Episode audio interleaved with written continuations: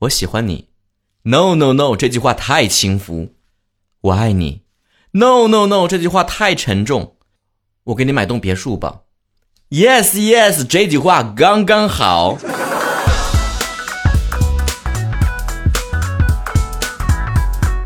众所周知，有达以上就是恋人未满的暧昧对象，那么有达以下呢？就是死敌未满的、不能撕破脸的室友、同事、合作方，以及对你穷追不舍的普信男。在普信男的世界里边，全世界的女生都应该喜欢他。所有看他几眼的人，都是垂涎于他的人；所有不看他的女生，都是心虚暗恋他的。即便女生明确拒绝了他，他都要说：“嗯，丫头，这是你的小把戏，我懂。”咋形容呢？就是你平时看那些浪漫的偶像剧里面的高富帅说的那些霸总的话，你放在一般的男生身上，哼哼，那就别有一番油味。以下这些普信男的言论，请大家吃完降压药再听。反正我看的时候，全身的血液都流向了天灵盖。当女生没表态的时候，哼，给你机会得到我；当女生拒绝的时候，哼，女人就是口是心非。别装了，眼神是骗不了人的。当他喝了几口黄汤下肚之后。我醉了，你的机会来了，啥机会啊？扇你俩大嘴巴的机会啊！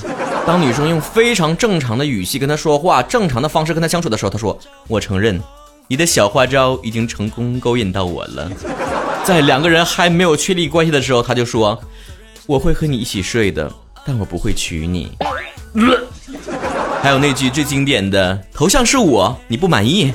曹哥真帅的，在社交网络上都不敢用正面照。有时候我都怀疑了，你说是不是人类的自信是有总量控制的？也就是人类自信守恒，就是当一个族群当中有一个人很不自信的时候，必须有另外一个人非常自信。谁好事儿统计一下，是不是那些觉得自己配不上女生的人和那些觉得自己应该得到双倍女生的人数量上是恰好相等的？二百，我小的时候都希望自己乍富，但是我现在我都没有那么远大的理想了。我只希望那些普信男能把他们那些过剩的自信分我一丢丢。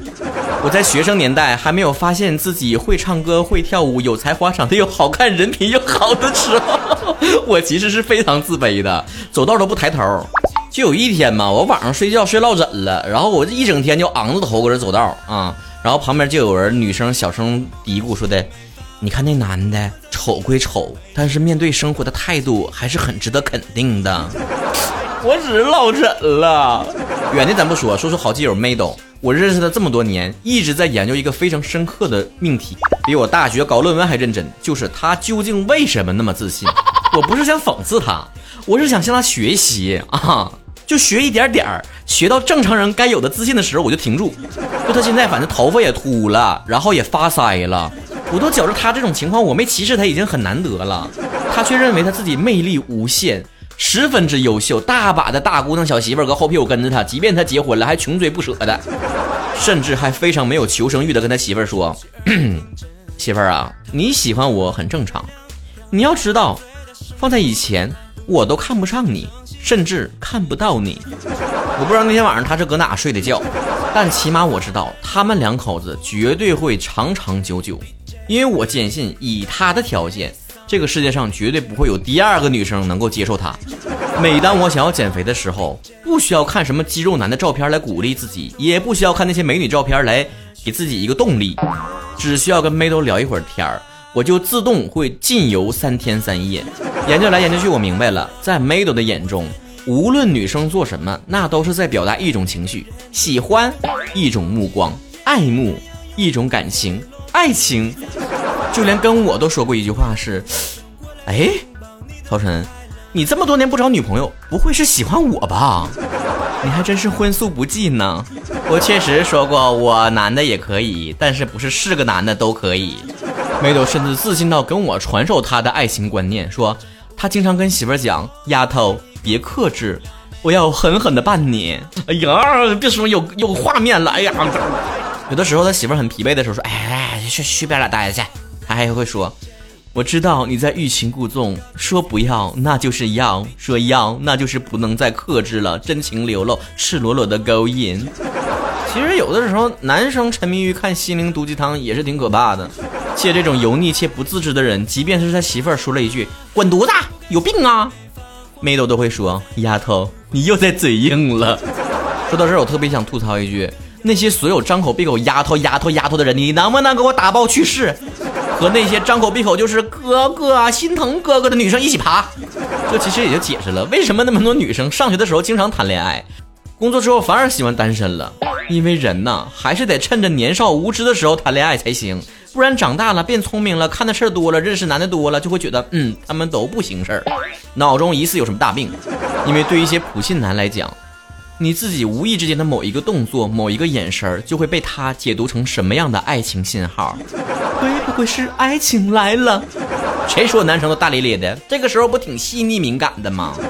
总是能发觉那些女生喜欢他的线索，接二连三的蹦出来。这种专注，简直可以堪比那一些从《工业糖精》里面抠糖吃的 CP 粉们。所以那些女孩们，如果你们想追正常的男生，你就趁他在刚绞完头的时候去追他，去表白。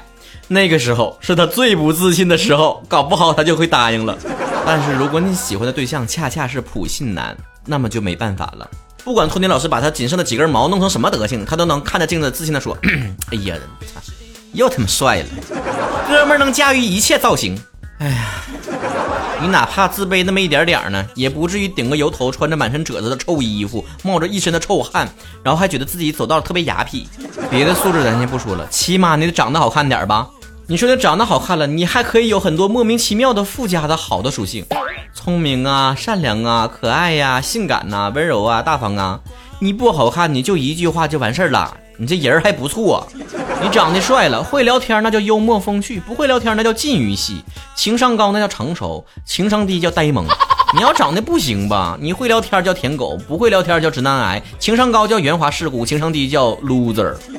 你说你要啥啥都不行的话吧，你也可以追求女生，但是你不要给女生造成太大的心理负担，对不对？懂得什么叫发乎情，止乎礼吗？